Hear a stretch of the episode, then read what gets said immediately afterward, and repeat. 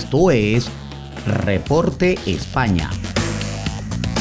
Por Noticias Digital 58, periodismo web de verdad. Muy buenas noches amigos, este es el resumen de Noticias Digital 58 transmitiendo desde la ciudad de Madrid, España. Les saluda a Gabriel Higuera, CNP 20576. Comenzamos con eh, las informaciones del día de hoy, es que el volcán de La Palma cambia vidas y también la muerte. Al dolor que ha provocado la erupción del volcán de La Palma a miles de personas que lo han perdido todo, se suma hoy también la impotencia. Impotencia de las familias que no pueden acudir a los cementerios para honrar a la memoria de sus muertos. Algunas están en zonas de exclusión y la visita está prohibida. Muchos llevan días cubiertos de cenizas. Es el caso del cementerio de las Manchas, que está en plena zona de exclusión. Rosa y Carmen Teresa lo cuentan, madre e hija tienen al padre de la familia en ese camposanto. Hoy no pueden visitarle. Han pedido al ayuntamiento poder sacarle por estar incinerado una petición que ha sido rechazada. Nos han dicho que no es posible porque son muchas las personas que quieren acceder a ello. Para ellas, como todo para tanto los vecinos de La Palma, este día de todos los santos será completamente diferente al de otros años por la presencia del volcán. Cambiando de información, alerta por el desabastecimiento global. Peligra el Black Friday y la Navidad. El desabastecimiento mundial se mantiene debido a la demanda de productos hechos en China, la escasez de unos contenedores que cuestan 10 veces más, las medidas COVID y el aumento del consumo online.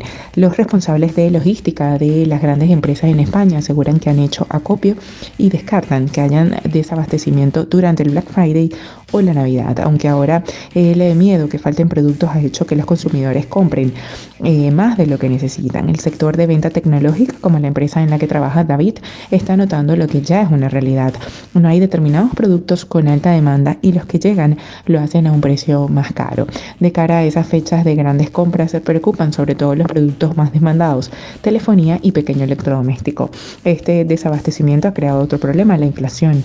La cadena de suministro global se ha visto afectada, como anuncia el Banco de España, que prevé que esta crisis dure al menos hasta el 2022.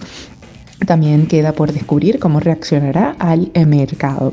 De momento, los economistas alertan que ante la falta de productos, los consumidores suelen comprar más cosas aunque no las necesiten.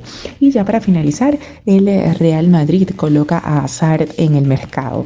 Eh, un club como el Real Madrid puede esperar a una estrella un año, dos, pero si el tercero no funciona, sea por lo que sea, por culpa de lesiones graves, que han eh, cercenado su carrera, como es el caso de Eden Hazard, no puede continuar así.